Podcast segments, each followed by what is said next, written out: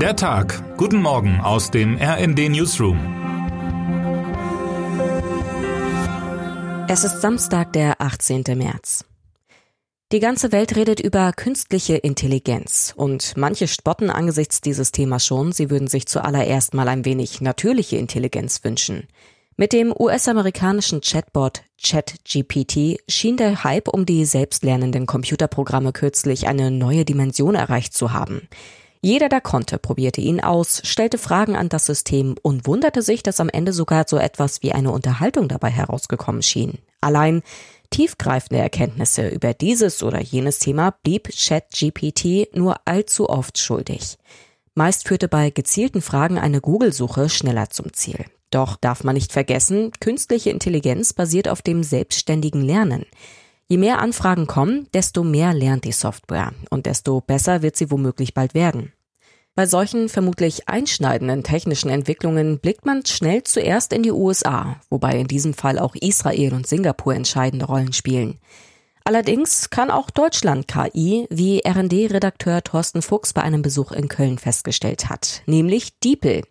Jaroslav Kutilowski ist CEO und Gründer des Unternehmens, das sich zum heimlichen Star der europäischen KI-Branche entwickelt hat. Tatsächlich, schreibt Thorsten Fuchs, verkörperten Kutilowski und sein Unternehmen die bislang größte deutsche Erfolgsgeschichte in Sachen künstliche Intelligenz, auch eine der größten in Europa. Die Übersetzungen, die Diebel inzwischen in mittlerweile 31 Sprachen anfertigt, gelten als die besten im Netz. Regelmäßig schlagen sie bei Tests die Konkurrenz.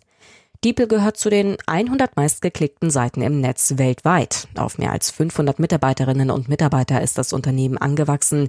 Mehr als eine Milliarde Euro haben Investoren bereits in DeepL investiert. Das Unternehmen hat damit den begehrten Status eines Einhorns, eines besonders hoch bewerteten Startups. Es hat Büros in London, Berlin, Amsterdam und Breslau eröffnet.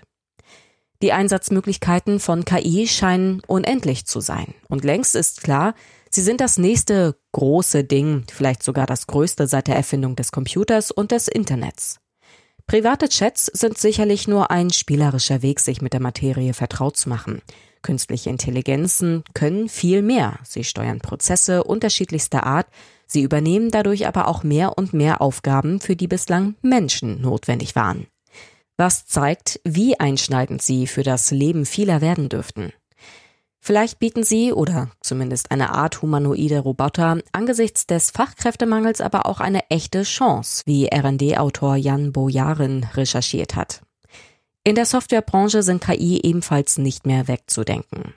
Microsoft kündigte gestern an, umfassende Funktionen künstlicher Intelligenz in seine wichtigsten Büroprogramme integrieren zu wollen. Mit dem Microsoft 365 Copilot könnten Anwenderinnen und Anwender von Office-Programmen von den neuartigen KI-Funktionen profitieren, erklärte Konzernchef Satya Nadella.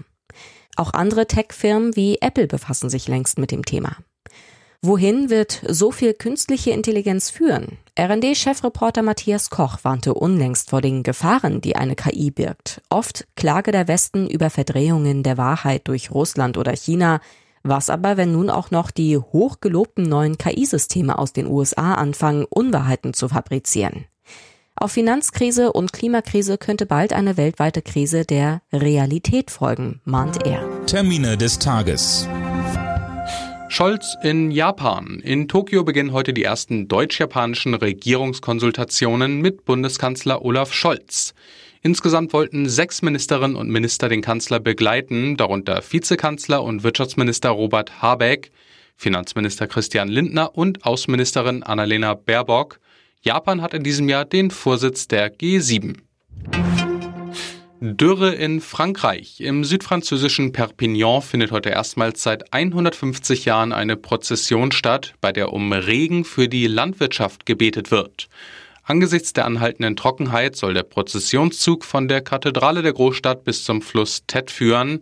Damit wird eine westgotische Tradition wiederbelebt, die im Mittelalter entstanden war.